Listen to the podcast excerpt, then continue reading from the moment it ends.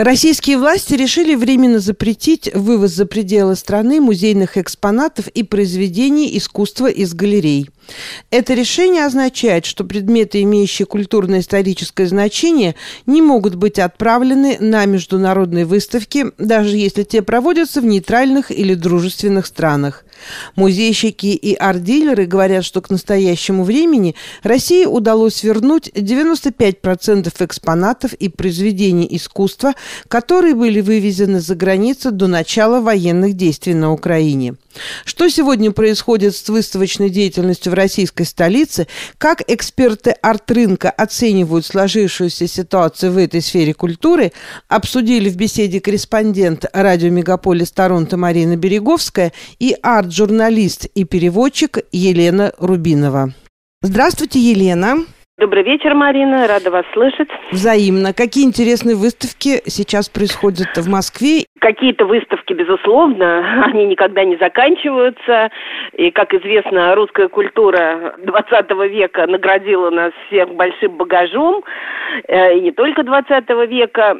Поэтому, конечно, музейная жизнь продолжается, хотя и не без сложностей. Ну вот тут достаточно громкая выставка сейчас идет в музее э, в ГМИ имени Пушкина, где представляется выставка под названием «Между землей и небом». Приурочена она к юбилею такого советского корифея э, андерграундного искусства Эдуарда Штейнберга. Но на самом деле Пушкинский музей сделал чудную выставку, где представлены афорты Рембрандта, и Гои, и работы самого Штейнберга, и Василия Чекрыгина. И все эти художники объединены темой а, размышлений человека о вечных противоречиях нашего мира, что, собственно, и закопано в названии экспозиции. Ну и все это совпало с нынешними трагическими событиями, и все подумали, что в очередной раз кураторы обладали даром предвидения. На самом деле это, конечно, совпадение, но искусство в любом случае осмысляет проблему конечности бытия, стремление к обретению вечности, и все это воплощено в искусствах разных веков. Там же в Пушкинском идет э, совершенно необыкновенная выставка э, под названием «Мумии древнего Египта», и она пользуется тоже какой-то невероятной популярностью. А, на самом деле египетский зал в Пушкинском музее хорошо известен, и многие москвичи буквально выросли с фаюмским портретом, который все посещали еще в школьные годы. Но тут вынули, по-моему, все запасники, что-то а, прибыло в коллекцию, возможно, из каких-то других стран, накопленные за последние 30 лет. В общем, выставили мумии Древнего Египта, и очень популярная эта выставка а, для семейного просмотра просмотра. Конечно, музейная жизнь продолжается, хотя и не без сложностей. Елена, а что с зарубежными выставками, со связями с иностранными партнерами в Москве, в частности? Прежде всего, это, конечно, коснулось основных площадок э, современного искусства, таких как «Гараж», такого как недавно открывшаяся ГЭС-2, которые, собственно, должны были быть такими основными паровозами, через которые в Россию будет приезжать и там площадками, на которых э, демонстрируется современное зарубежное искусство искусства. Какие-то музеи, как «Гараж», сам остановил свою выставочную деятельность, э, сочтя, что это этически более адекватно, нежели продолжение выставочной деятельности, которая и так была бы уже невозможна. «Гараж», как известно, одни, первый был музей, который объявил о приостановке своей выставочной деятельности. Сейчас вот я недавно встречалась с одним из сотрудников «Гаража», у них продолжается э, исследовательская деятельность, кинопоказы, какие-то, так сказать, встречи, э, кружки, но вся выставочная деятельность остановлена и здание практически закрыто. То же самое постигло, ну, немножко в другом виде, недавно открывшаяся ГЭС-2, которая находится, как известно, на Болотной площади, прямо буквально через реку от Кремля, и которая должна была быть э, просто главной площадкой для всех э, пафосных выставок.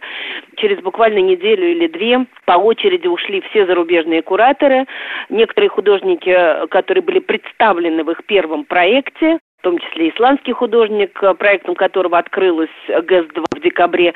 Все они отозвали свои работы, и сейчас э, в этом э, фантастически красивом здании Ренцо Пьяно, который реставрировал, нету искусства, и только его используют как, э, собственно, площадку для спектаклей, кинопоказов. Сейчас там идет музыкальный фестиваль, э, там прекрасная акустика. Так что э, международные проекты все на стопе, все последствия скажутся еще чуть-чуть попозже. Елена, в прошлый раз, когда мы с вами обсуждали э, артистические новости российской столицы, мы говорили о том, что несколько выставок крупнейших российских музеев застряли за рубежом. Насколько я помню, это была выставка Третьяковской галереи и, по-моему, Пушкинского музея. Вернулись ли эти коллекции домой? Пушкинский точно все вернул, это я знаю. Какое-то время в Эрмитаж довольно долго ехали работы из Парижа, и они застряли на какое-то время на финской таможне. Но потом я читала, что и их тоже вернули. Единственные две картины, которые удержаны до сих пор во Франции, я вот сейчас на вскидку не скажу, как они называются, но это две коллекции, которые, одна из них принадлежит Петру Авину, который находится под санкциями. Картина из его коллекции удержана во Франции.